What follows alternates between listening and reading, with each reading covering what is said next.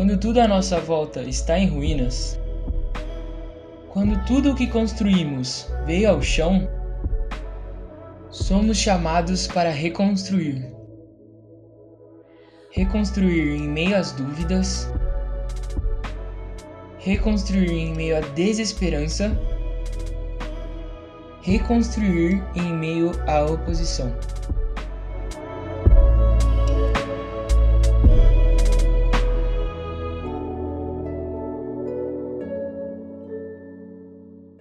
Eu quero convidar você a abrir a sua Bíblia comigo, em Neemias.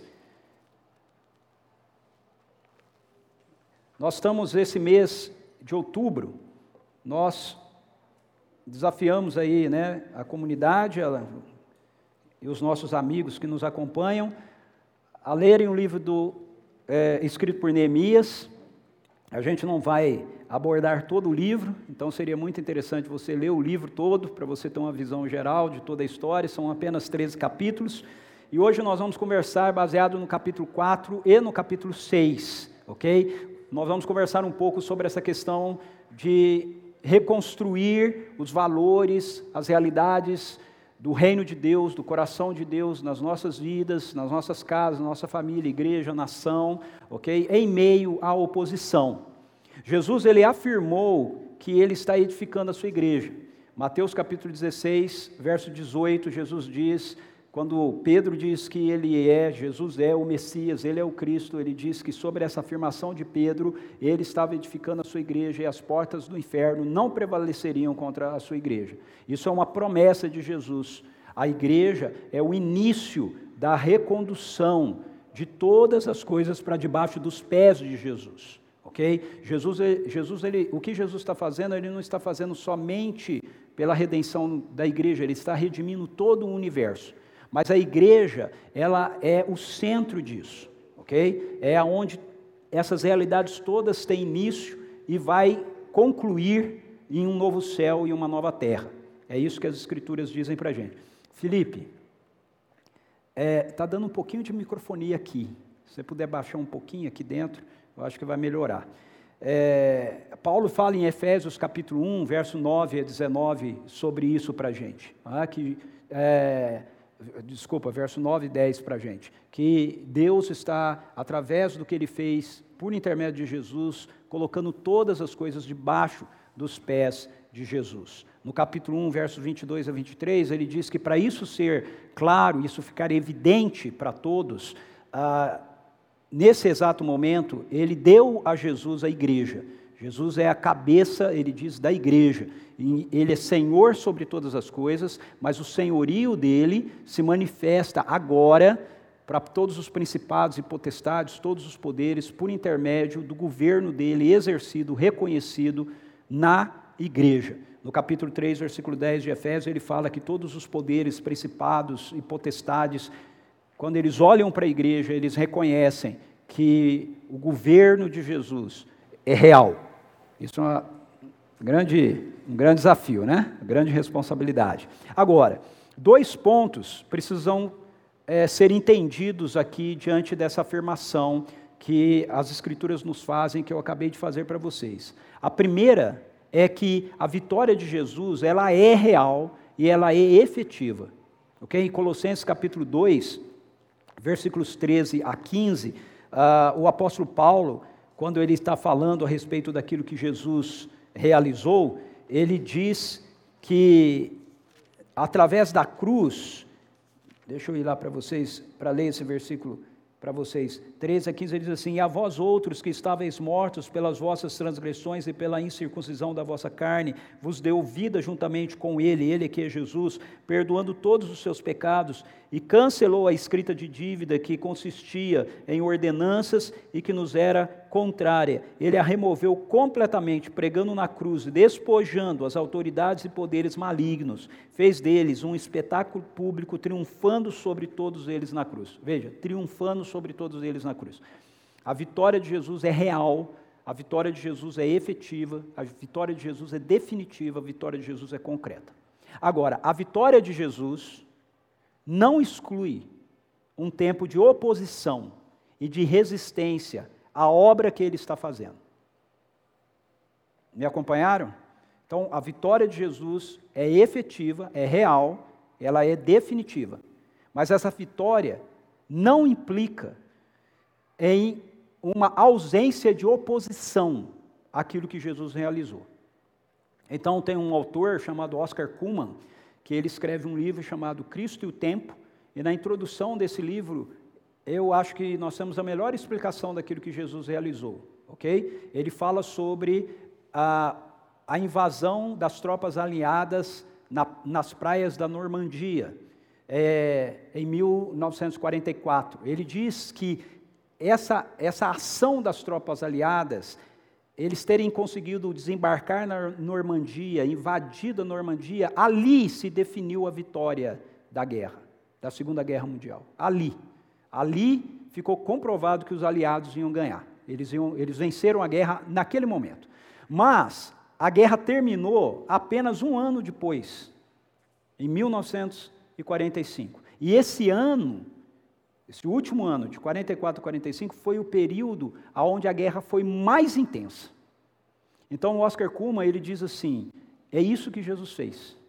O dia da invasão tropa, das tropas aliadas na praia da Normandia foi definido na história como dia D. E o dia que a, foi de, declarado né, a vitória dos aliados, o Japão entregou as armas, a Alemanha entregou as armas, foi chamado de dia V, dia da vitória. E aí o Oscar Kuhlman diz isso, ele diz, na cruz, na sua morte e ressurreição, Jesus venceu. Ele invadiu a Normandia de Satanás, do inferno. Né? Esse é o dia D. A vitória dele foi definida ali. Né? A guerra foi definida ali. Mas o dia da entrega das armas do inimigo vai acontecer na segunda vinda de Jesus. Esse é o dia V. Até lá, nós estamos do lado do vencedor, mas nós estamos inseridos em um contexto de conflito, em um contexto de oposição. Quando Neemias, ah, um detalhe importante, esse conflito de oposição não é um conflito contra carne e sangue.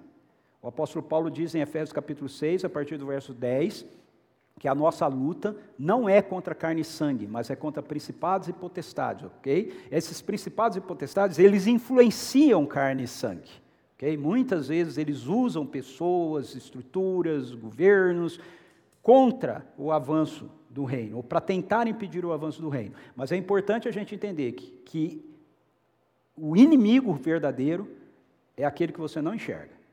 Okay? É aquele que está por detrás dessas realidades. Bom, dito isso, vamos agora voltar nossos olhos para o livro de Neemias. Quando Neemias ele estava levando adiante a reconstrução dos muros de Jerusalém, a mesma não ocorreu em um clima pacífico, ok? Em um clima tranquilo. A mesma ocorreu em meio a um clima de oposição. Então, aquilo que Neemias fez, ele não fez ah, como se não houvesse nenhuma barreira, nenhum impedimento. Na verdade, desde o começo né, da história, já é mencionado para a gente que tem pessoas descontentes com aquilo que Neemias estava realizando. Veja, Neemias capítulo 2, verso 10, diz sobre Sambalate, o Oronita, e Tobias, oficial amonita, né? não esconderam o seu profundo desagrado, assim que notaram que havia alguém interessado no bem dos israelitas. No verso 19 do capítulo 2 é dito: No entanto, quando Sambalate, o Omorita, Tobias, oficial amonita, Gersen, o árabe, veja, já somou mais um aqui, tomaram conhecimento desses fatos, zombaram de nós, desprezando-nos e questionaram: O que é isso que estáis tentando fazer? Quereis rebelar-vos contra o vosso rei? No capítulo 4, portanto, que é o texto que nós vamos olhar hoje, no versículo 1, você já de cara encontra esses inimigos se manifestando. Olha só, quando Sambalate tomou conhecimento sobre a obra de restauração das muralhas que estávamos implementando, ficou irado ridículo, e ridicularizou os judeus. Verso 3: Tobias, o amonita, que estava ao seu lado, acrescentou: Mesmo que soergam os muros, uma só raposa derrubará esse muro de pedras. Dizendo: ó, vocês estão fazendo aí não vale nada. Verso 7 diz: Quando, porém, Sambalate, Tobias, os árabes, os amonitas, olha aí, já juntou um monte de gente, e os homens de Asdod foram informados que os trabalhadores de restauração, que os trabalhos de restauração nos muros de Jerusalém tinham avançado, que as brechas estavam sendo fechadas, ficaram furiosos. Então, esses versos mostram para a gente que eles estão inseridos nesse contexto de inimizade. O capítulo 6, verso 1 também, ó, tendo ouvido Sambalate, Tobias, Gessen, o árabe e os restantes dos nossos inimigos, que eu tinha edificado as muralhas e que nelas não havia mais nenhuma brecha, embora até então eu não estivesse instalado os portais em seus devidos lugares, Sambalate e Gessen mandaram-me o seguinte convite. Então, esses versículos todos mostram para a gente que aquilo que Neemias estava fazendo, liderando a nação de Israel naquela época para fazer em relação à reconstrução do, do, do, dos muros de Jerusalém, tinha opositores. A Bíblia diz que o diabo é o nosso adversário e que ele anda ao nosso redor rugindo como um leão e que ele fica sempre à espreita, esperando a oportunidade de alguma forma poder nos devorar. 1 Pedro capítulo 5, versículo 8 diz isso. OK? Ou seja, como eu falei, nós não lutamos contra carne e sangue. Nós lutamos contra essas forças que se utilizam muitas vezes de carne e sangue.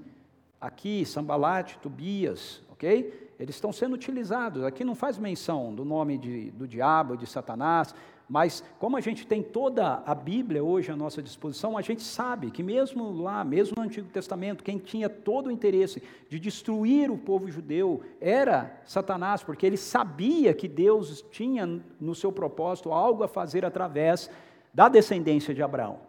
E ele queria impedir que isso acontecesse.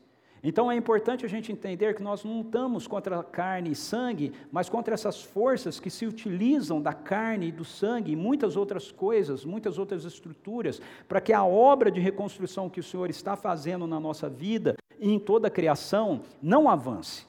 Okay? Não avance. Veja, é importante você entender que Satanás ele não é um arqui-inimigo de Deus, ok? Ele não é. Às vezes a gente tem essa noção, tem Deus e o diabo. Não. Deus está fora dessa equação aqui. Tem nós, seres humanos, e o diabo. Ok? O diabo é nosso inimigo. Ok? Nosso inimigo. Ele contrapõe as obras de Deus que estão sendo realizadas na nossa vida. O diabo não tem condição de enfrentar Deus. Martinho Lutero, aproveitando a reforma, ele costumava dizer que o diabo é o diabo de Deus. É? Porque quem que criou o diabo? Né? Quem criou o diabo? Quem... Deus criou Lúcifer, um anjo de luz, mas Lúcifer se rebelou e se transformou no diabo. Ok? E quando Martinho Lutero diz isso, ele está dizendo que Deus tem controle sobre as obras do diabo. Não é que o diabo faz aquilo que Deus quer, mas é que o diabo, ele não pode fazer nada que não esteja debaixo do controle de Deus. Pense num jogo de xadrez.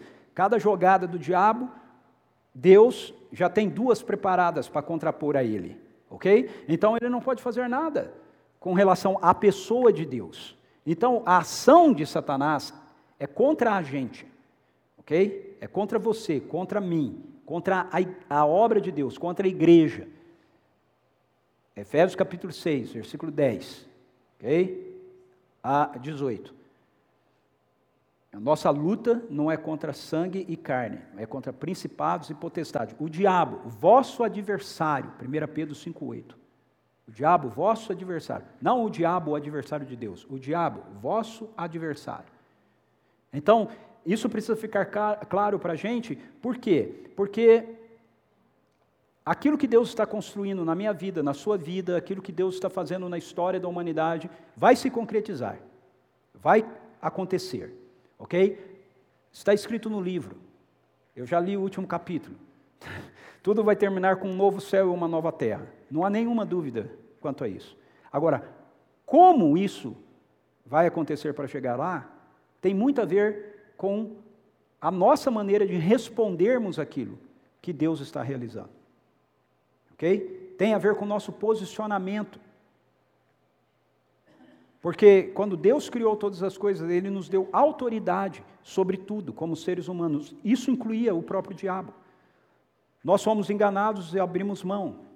E agora nós precisamos olhar para essa obra que Deus está realizando na nossa vida, conscientes de que seguir Jesus e experimentar a obra dele em nós não é uma experiência onde você é colocado num mar de rosas. Tá certo? Eu converso com muitas pessoas, às vezes as pessoas vêm em mim e dizem assim, mas pastor, parece que antes de eu aceitar Jesus o negócio era mais fácil, era mais simples, parece que agora eu aceitei Jesus, tudo ficou mais difícil, mais complicado. Não é que era, é que antes de você aceitar Jesus, você não via como é que era. A Bíblia diz que você era cego, então você não percebia como era.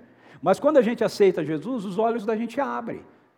Aí a gente começa a perceber como é, a gente começa a perceber as barreiras, o inimigo e tudo mais, entende? Outra coisa, antes de você aceitar, aceitar Jesus, você já estava no lado do inimigo, meu filho. Não tem lado neutro nesse negócio, não. Ou você está de um lado, você está do outro. Okay? A Bíblia diz que a gente era escravo do pecado, que o Deus desse século cega o entendimento dos, dos descrentes para que não creiam.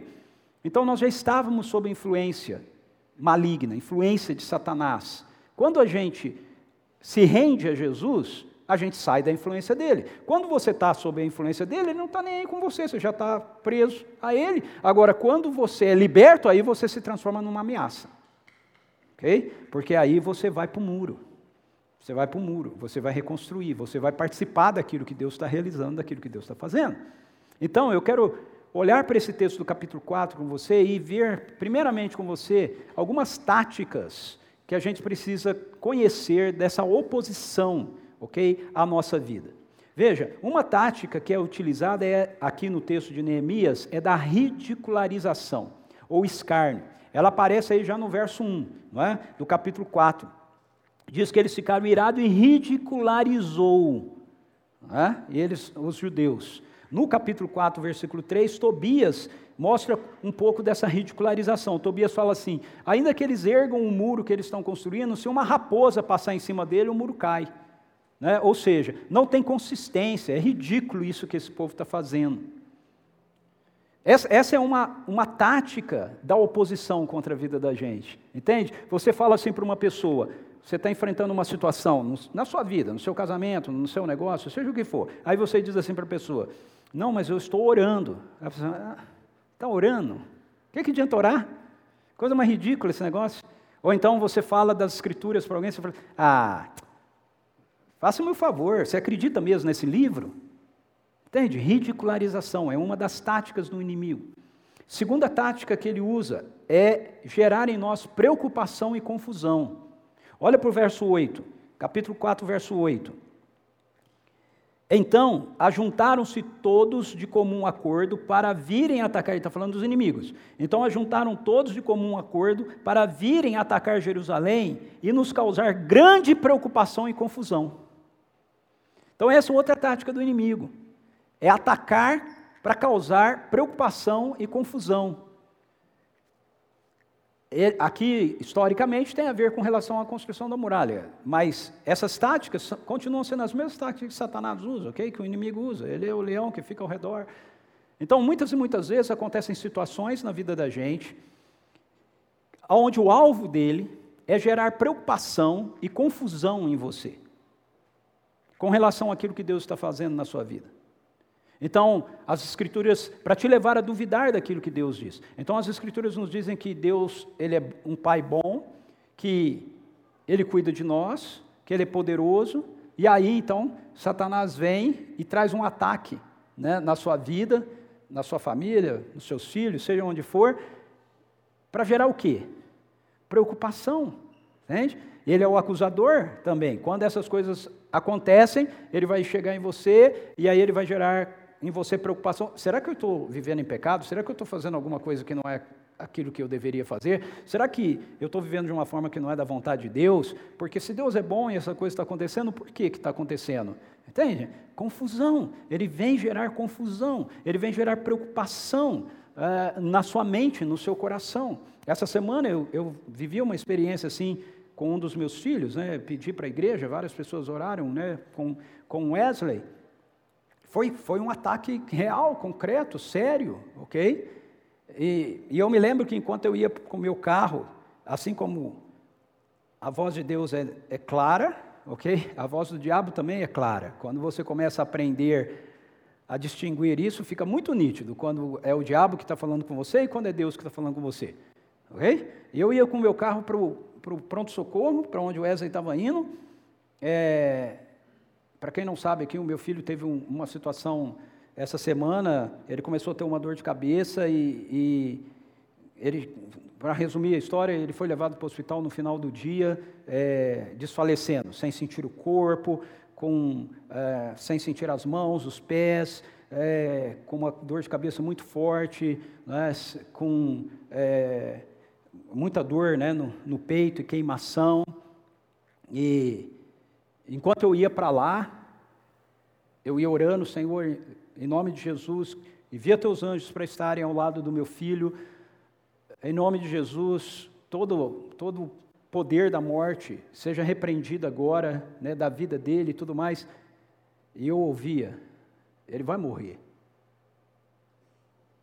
Ele vai morrer. Veja, eu estou falando com Deus. Confusão, entende? Quem que está falando para mim que ele vai morrer? É Deus? É Deus que está dizendo para mim, chegou a hora dele, eu vou levá-lo. Entende? Confusão. Aí, se você não tem muito claro quem é Deus, o caráter dele, a compreensão de quem ele é. Você pode ser tomado pelo medo, medo é fé ao reverso, ok? E aí acho que o povo na rua me achava meio maluco, porque eu comecei a falar alto dentro do carro e gritar, né? alto dentro do carro, não, não vai, né? você é um mentiroso, não sei o que, que tem e tal. Acho que o povo falou, esse cara ficou maluco. eu cheguei no hospital, eu entrei rápido, o Wesley estava numa cadeira de roda, quase que desfalecido. A, a, moça começou, eu cheguei na hora que ela foi começar a fazer a medição dele, assim. E ele chegou, eu olhei para ele, ele não conseguia falar, eu estava falando com ele antes no, no, telefone, ele começou a trocar todas as, as palavras, as letras, ele tentava falar e não saía a fala. Aí eu cheguei e eu botei a mão no peito dele e falei: Morte, na autoridade do nome de Jesus, retire-se. Você pode ler o testemunho dele. Imediatamente, ele falou: Nossa, eu estou confuso. Eu estou bem. Ele olhou para mim e falou: Pai, eu estou bem. Eu só não estou sentindo ainda as, as, minhas mãos. Ele falou: Mas eu estou começando a sentir. Entende? Situações assim, situações que acontecem na sua casa, na sua família, no seu trabalho que traz destruição, que traz confusão, que traz morte. A fonte disso não é Deus. Ah, mas Deus é soberano, pode ser a vontade dele. Não, a vontade de Deus é boa, perfeita e agradável. Essa é a vontade dele. É boa, é perfeita e agradável. E sim, nós vamos ter que lidar com a morte, por quê? Porque nós ainda estamos vivendo nesse, nesse momento de batalha, de guerra, ok? Mas você não pode aceitar essas realidades como sendo vindas de Deus. São confusões, são situações que acontecem na vida da gente para gerar confusão na mente da gente, preocupação na mente da gente. Por quê? Porque à medida que você fica preocupado com o ataque do inimigo, você deixa de dar atenção para aquilo que o Senhor está fazendo na sua vida. Faz sentido isso ou não? Quando você começa a ficar preocupado com o ataque do inimigo, você começa a desviar o seu, o seu olhar do que Deus está tá construindo, do que Ele está fazendo. Uma outra tática é o medo. Neemias, capítulo 4, verso 10, 10 e 12, olha só. O povo de Judá então começou a comentar: os carregadores estão perdendo as forças e ainda há muito entulho, dessa maneira não conseguiremos reconstruir as muralhas. E os nossos inimigos ameaçavam, antes que percebam qualquer movimento ou sequer possam nos acompanhar com os olhos, estaremos bem ali no centro da cidade e vamos liquidá-los e destruir todo o trabalho deles. Os judeus que viviam perto deles Dez vezes nos advertiram: cuidado, todos os lugares onde moram, de todos os lugares onde moram, subirão contra nós de uma vez. Cuidado, medo. Veja, a fala deles começou a contaminar as pessoas. Antes era a fala dos inimigos, agora as próprias pessoas que estão ali começam a dizer: ah, os trabalhadores estão ficando muito cansados. Olha, aqueles que ficavam mais perto dos inimigos começaram a dizer e disseram dez vezes: quando a gente menos perceber, eles vão estar aqui, eles vão nos atacar. Isso gera medo. Capítulo 6, verso 19. Olha só o que Neemias fala. Ele está falando aqui sobre a comunicação de um dos inimigos, Tobias, com pessoas que faziam parte ali de Jerusalém, e ele diz assim: até se atreviam a tecer elogios a ele, a Tobias, na minha presença, e informavam a, a ele tudo quanto eu expressava. E Tobias seguiu escrevendo-me suas mensagens com o propósito de me assustar e fraquejar. Medo. Medo é fé reversa. Medo é a fé do reino de Satanás.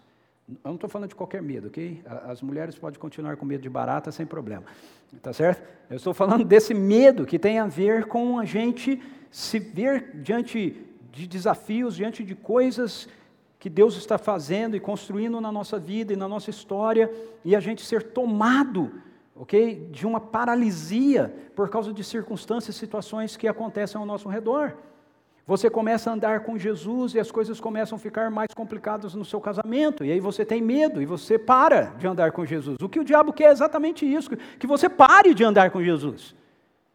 Você começa a ler as Escrituras, você começa a orar, você começa a instruir, ensinar seus filhos, e, com, e coisas começam a acontecer, é, trazendo confusão para o seu trabalho ou, ou para a sua família, e aí você para de fazer aquilo. É isso que o diabo quer: o diabo quer que você pare. Esse é o objetivo. Entende? Medo, gerar medo. Medo faz com que você não avance nas coisas de Deus. Medo faz com que você fique dentro do barco. Medo faz com que você não ore pelas pessoas. Medo faz com que você não acredite que se você for generoso, Deus vai suprir suas necessidades. Medo faz com que a gente ache que a gente precisa se guardar e se proteger do outro. É o medo. Medo é fé reversa, é a ação do inimigo. E última estratégia que eu quero compartilhar com você: a mentira. Olha o capítulo 6, versos 6 e 7. E ele fala que os inimigos escrevem uma carta para ele. E diz Neemias, para Neemias, e diz assim: nessa missiva estava escrito: Comenta-se entre as nações, e Gessem é testemunha, que tu e os judeus planejais uma rebelião, por isso estás reconstruindo os muros.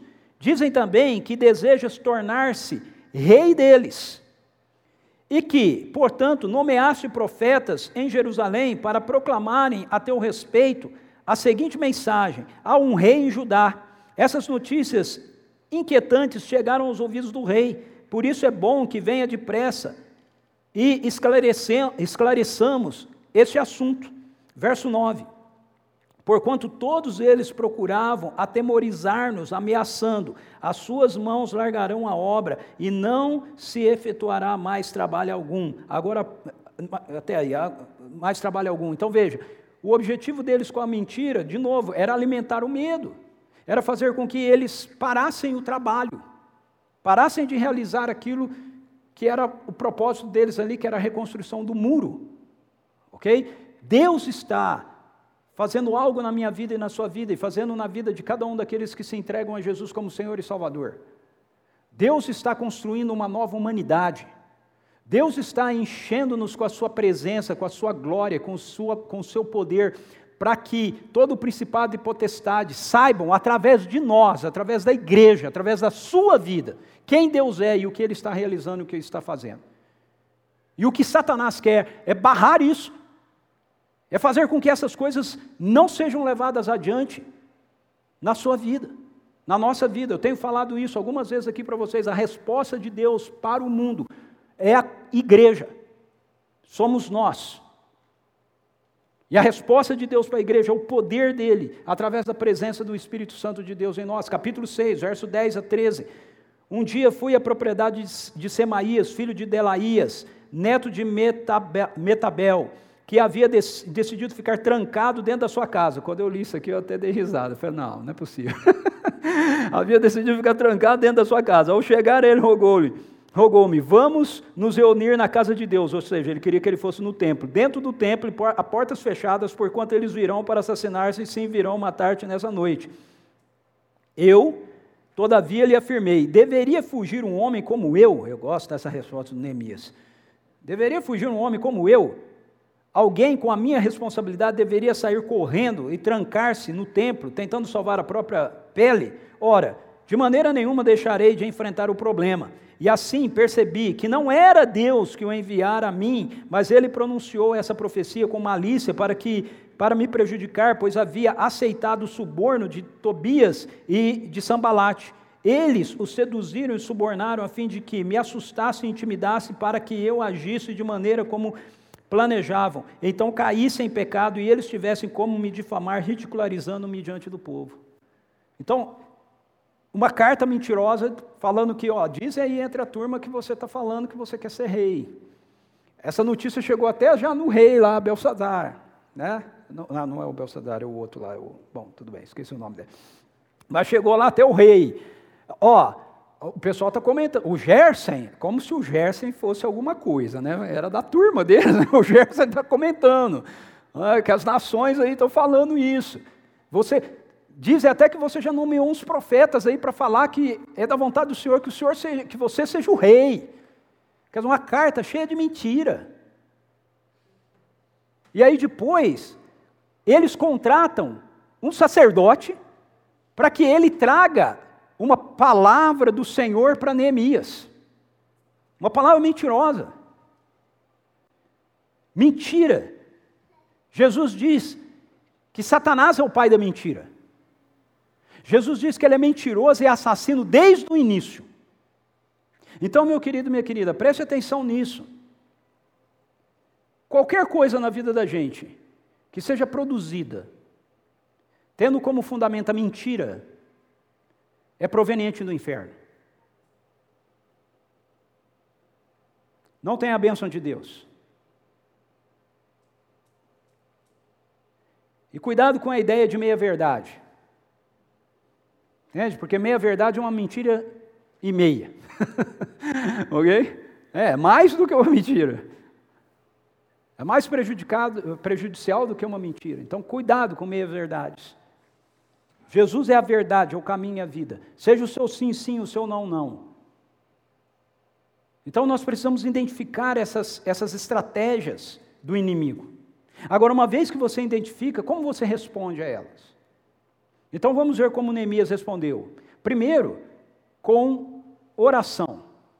Capítulo 4, versículo 4, você vai ver ele dizendo: Ó oh, nosso Deus, ouve-nos e aí ele vai orar diante da oposição, da intriga, da mentira que estava sendo dito a eles. Capítulo 6, versículo 9. No finzinho, agora pois, oração, agora pois, ó Deus, fortalece as minhas mãos.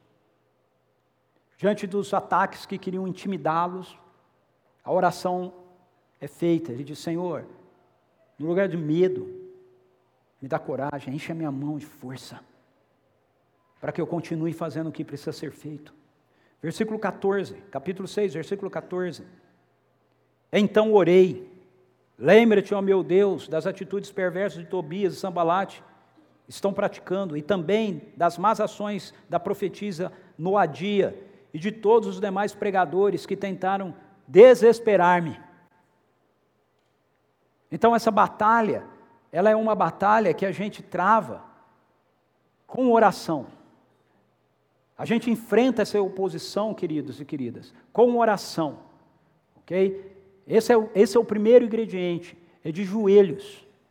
É buscando a face do Senhor, buscando a Sua presença. É crendo naquilo que as Escrituras nos dizem. É crendo que a estratégia de Deus é melhor do que a nossa estratégia. Por mais que possa não parecer. Mas é. Ok? É. Então, a gente tem uma situação, uma dificuldade, seja qual for. O que, é que nós vamos fazer? Vamos orar. Meu querido e minha querida, não são poucas as vezes, seja honesto com você mesmo. Não são poucas as vezes quando a gente diz vamos orar e o que lá no fundo a pessoa diz, não, a gente tem que fazer alguma coisa, vai orar. É orar, porque se a gente orasse de verdade, montes se moveriam. É o que Jesus diz. É o que Jesus diz. Mas nós olhamos as circunstâncias, as situações e nós acreditamos que se a gente tiver planos, se nós tivermos estratégias, se nós tivermos, nós vai ser melhor do que aquilo que Deus manda a gente fazer. Deus nos manda orar. Efésios capítulo 6, quando Paulo diz, a partir do verso 10, quando Paulo diz que a nossa luta não é contra carne e sangue, ele diz que nós devemos nos revestir de toda a armadura de Deus. No verso 18 ele diz assim: orando o tempo todo no espírito. Então, até mesmo a armadura de Deus, que é revestir-se da realidade da vida de Jesus em você, do evangelho, do poder do evangelho em você, não tem efeito sem oração. Orar significa você se colocar na brecha diante do Senhor e apresentar para Ele a situação e esperar que Ele haja.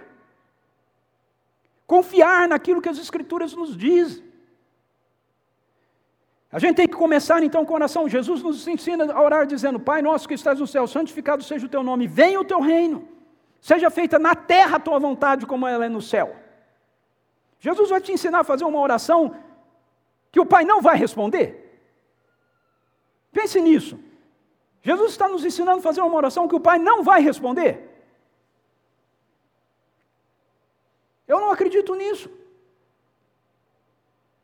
Então a única conclusão que eu chego é que nós não oramos. Nós não oramos, nós achamos que nós oramos, mas nós não oramos. Seja pela sua família, pelo seu trabalho, pelos seus filhos, seja pelo que for, você precisa começar a responder ao inimigo com oração. Oração. Se colocar diante do rei. Por quê? Por que, que tem que ser oração? Porque, ainda mais nesse contexto, porque, querido, só tem uma força, ok? Que pode encarar Satanás. Não é você, ok? É o Senhor. Hã? É o Senhor.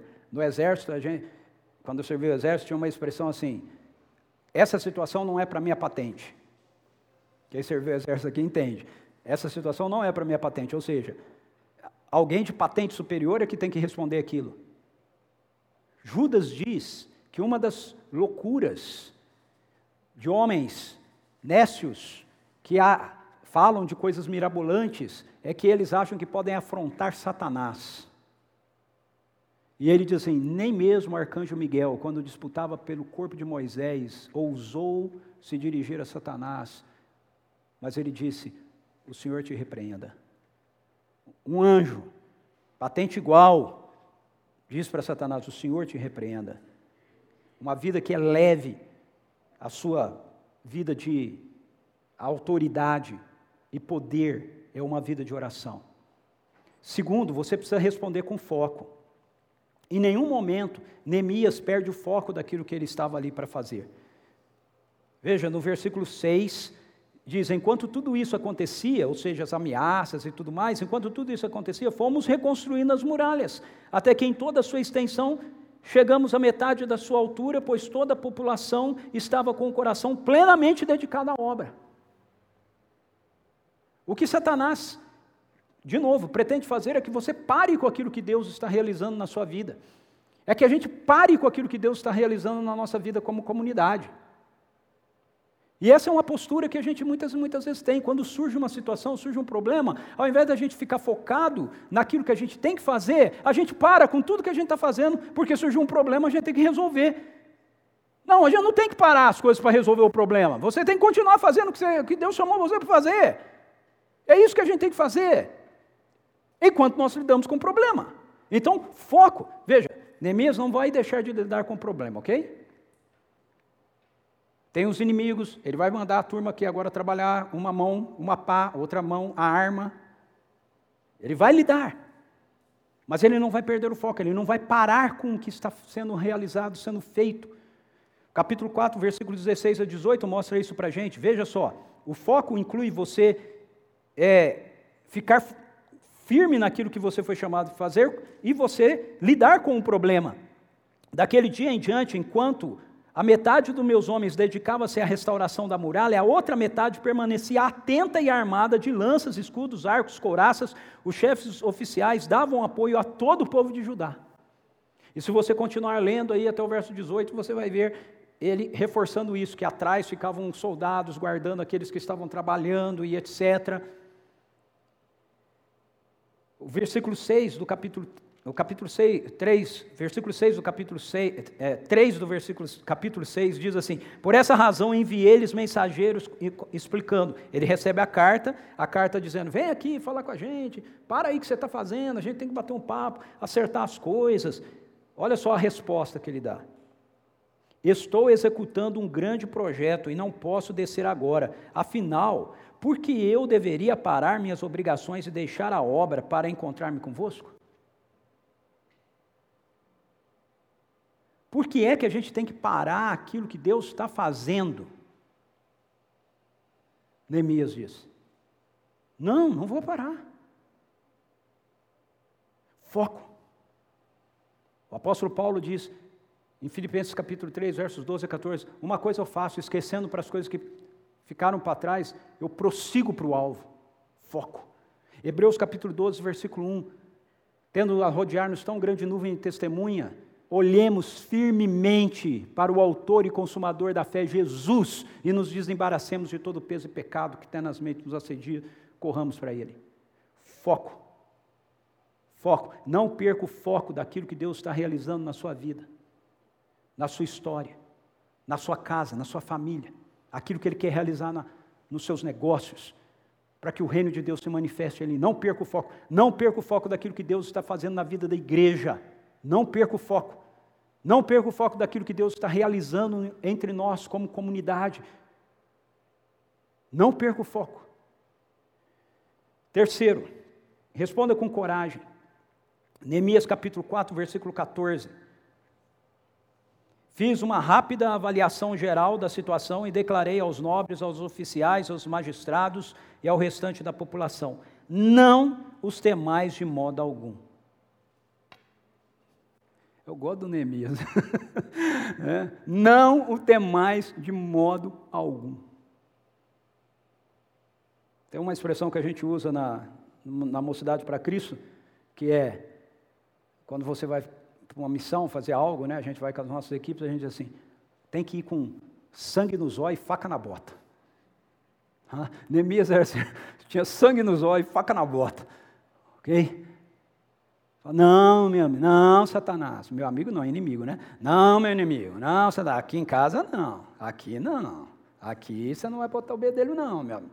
Não vai, não. É. Não, aqui no meu trabalho, meu negócio, não, senhor. Aqui não. Aqui você não vai fazer. Aqui, nessa comunidade, nesse grupo de. Aqui não, você não vai fazer. Você não vai fazer. Coragem. Coragem, responda com coragem. É o que Neemias fez, é o que a Bíblia nos mostra, capítulo 6, verso 8. Então, mandei dizer-lhe: de tudo o que dizes, nada corresponde à realidade, tu, tu, do teu próprio coração, é o que inventais. Coragem. Ou seja, ele recebe uma carta mentirosa e ele não bota pano quente, não. Ele não finge, não, estamos beleza, não vou falar nada não, porque vai desgastar. Não, você é um mentiroso. Você tem que enfrentar Satanás assim, entende? Com coragem. Você tem que dizer, não, isso é mentira, Satanás, você é um mentiroso. Você é pai da mentira, isso é mentira. Não vai ser assim. Coragem. Paulo diz em 2 Timóteo 1,7 que Deus não nos deu o espírito de covardia. 2 Timóteo 1,7. Ele nos deu um espírito de poder, amor e moderação. Coragem. Em Atos 4, pouco tempo atrás nós estudamos esse texto aqui. Em Atos 4, eles estão ameaçados pelo governo de Israel, eles se reúnem, os discípulos, eles oram, e a oração deles é: Senhor, enche-nos de intrepidez para falar do teu evangelho. A oração deles não é, ah, Senhor, a gente precisa cuidar mais de nós mesmos, estamos sendo perseguidos, ah, Deus, as coisas estão difíceis. Não, Senhor, enche-nos de coragem para a gente falar com intrepidez. E aí o Senhor estende as suas mãos com sinais e prodígios, para que saibam que isso é feito em nome do, do seu Santo Filho, Jesus. Por último, responda com dependência. Abre com oração, fecha com dependência. Porque se a gente realmente não tiver consciência de dependência de Deus, a gente não vai orar. Você sabe por que a gente não ora? Porque no fundo, no fundo, a gente ainda confia mais em nós mesmos do que em Deus. É por isso que a gente ora pouco. é porque a gente ainda acha que o nosso, jeito, a nossa estratégia, o nosso dinheiro, ok, vai resolver o negócio. A gente vai ter uma vida consistente de oração quando a gente tiver uma vida consistente de dependência. Quando a gente olhar e falar assim, Senhor, eu tenho um plano, o seu. Se o seu não der certo, eu não tenho um plano B. Sabe essa história? A gente tem que. Todo respeito aqui à turma do planejamento, né? Viu, Pátio? Sabe essa história? Nós temos que planejar e temos que ter um plano B. okay? O Senhor não tem plano B. Não tem, é só plano A. Enquanto a gente não chega nisso, gente, e eu quero dizer para você, estou pregando para mim, tá? Enquanto a gente não chega nisso, enquanto a gente não chega nessa esfera de olhar e falar assim, Senhor, não tem, não tem, não é uma questão de orçamento, não é uma questão de lugar, não é uma questão de prédio, não é uma questão de tecnologia, não é uma questão, é uma questão, Senhor, do Senhor aparecer. Do Senhor aparecer. Deu da gente pregar, cantar, seja o que for, e o Senhor invadir o lugar. O Senhor entrar. Como em Atos 2. Nós cantamos que vem Santo Espírito. Atos 2, quando veio, veio para valer. Dependência total de Deus. No capítulo 4, verso 19 a 20, o Neemias mostra essa dependência dele.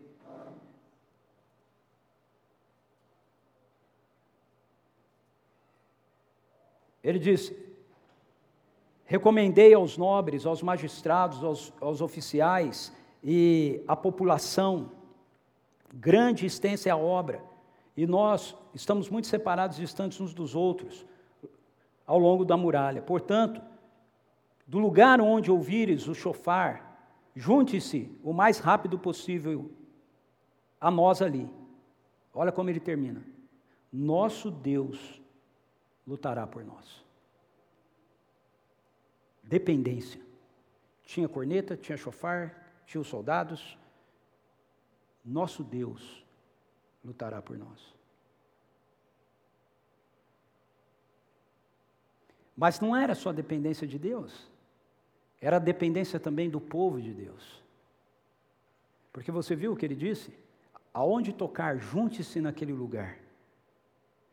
Os versos 22 diz: na, Naquela ocasião eu também ordenei ao povo, cada um de vós com o seu ajudante, permaneça em Jerusalém, para que de noite nos sirvam de guarda e de dia trabalhem. Nem eu, nem meus irmãos, nem meus companheiros e os guardas que estavam comigo sequer trocávamos de roupa, o tempo todo permanecíamos atentos e de arma na mão.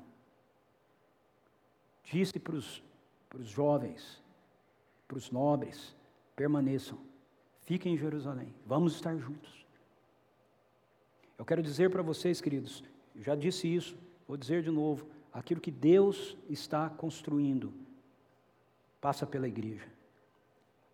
Passa por mim e por você, passa por nós estarmos juntos. É por isso que o diabo tem tanto interesse que nós estejamos separados. É por isso que ele faz tanto esforço para que haja desavença, desencontros, desentendimentos, pontos de vista diferentes. Para que diga, não, assim eu não vou, assim eu não faço, com isso eu não me envolvo, com isso eu não me comprometo porque ele sabe que vai ficar brecha na muralha. Atos 1:8, nós recebemos poder para sermos testemunhas de Jesus, para fazermos a obra de Jesus, dependentes dele. João 15, 4 e 5. Sem mim nada podeis fazer, permaneçam em mim, sem mim nada podeis fazer. Mas fazermos juntos. Por isso, Paulo, ele escreve para Filipenses, escrevendo aos Filipenses, capítulo 4, verso 2 e 3, ele diz assim: Rogo a Evódia e rogo a Sintique, pensem concordemente no Senhor. E tu, fiel companheiro de julgo, auxiliem, auxilie-as nisso, porque elas trabalharam comigo, com Clemente e com os outros irmãos, arduamente na obra do Senhor. Então, meu querido e minha querida, eu quero terminar dizendo que, mesmo em meio à oposição, as muralhas foram reconstruídas. Leia Neemias 6,15. 52 dias as muralhas foram reconstruídas, mesmo em meio à oposição. E eu quero dizer para você que há uma promessa nas Escrituras, Filipenses capítulo 1, versículo 6, que diz: Aquele que começou boa obra em vós, há de completá-la até o dia de Cristo Jesus. Eu creio nesse livro, ele é a palavra de Deus, eu creio nessa promessa. Jesus começou algo na minha vida, Jesus começou algo na sua vida, Jesus nos juntou nessa comunidade, e aquilo que ele começou aqui, ele vai concluir até o dia de Cristo Jesus, na sua vida, na minha vida, na nossa história, na vida da sua igreja. Vamos orar, feche seus olhos, curva a sua cabeça.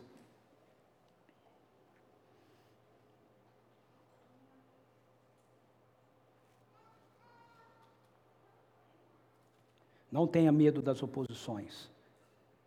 Não tenha medo de Satanás. Não porque você é mais forte do que ele, mas porque você está do lado do vencedor. Você está do lado daquele que venceu. Eu quero que você ore agora pedindo para que Deus te dê percepção das estratégias que Ele possa estar usando contra você. Eu mostrei quatro aqui, nem sempre elas são todas de uma vez, ok? Então peça para que Deus te dê revelação, discernimento, porque talvez algumas coisas que você está enfrentando na sua vida, no seu casamento, desencontros, desentendimentos, no seu negócio, na verdade, tem aí uma ação por detrás disso. Não está diretamente ligado ao seu negócio, não. O seu negócio é apenas algo que ele está mexendo para distrair você daquilo que Deus está fazendo na sua vida, daquilo que Deus está fazendo na sua família, na sua casa, na vida dos seus filhos. Mas ore também pedindo ao Senhor que te dê a capacidade de responder da maneira correta à oposição, a não lutar contra o inimigo errado a não desferir golpes no ar. Espírito Santo, nós precisamos dessas realidades na nossa vida. Obrigado porque a tua palavra, ela é maravilhosa, ela é viva. Ela traz, o Senhor, para nós, como uma espada de dois gumes, a tua verdade que divide junta e medula, alma e espírito, que traz as coisas para a luz.